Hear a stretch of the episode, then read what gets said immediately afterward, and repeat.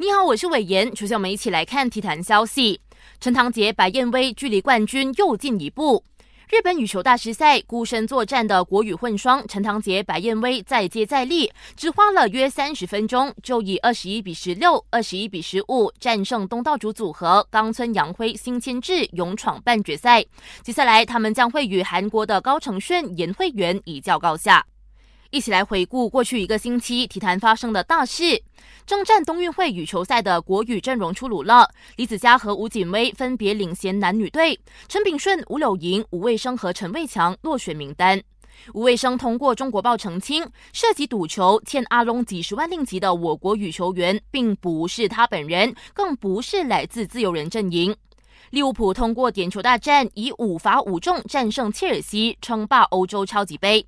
曼城留人成功，与中场金多安续约多四年，到二零二三年。马竞宣布前锋科斯塔弄伤了左大腿内收肌，目前还不确定他的具体休战时间。英超转会窗口落下帷幕，阿森纳共砸下一亿五千五百万英镑买进新援，登顶榜首。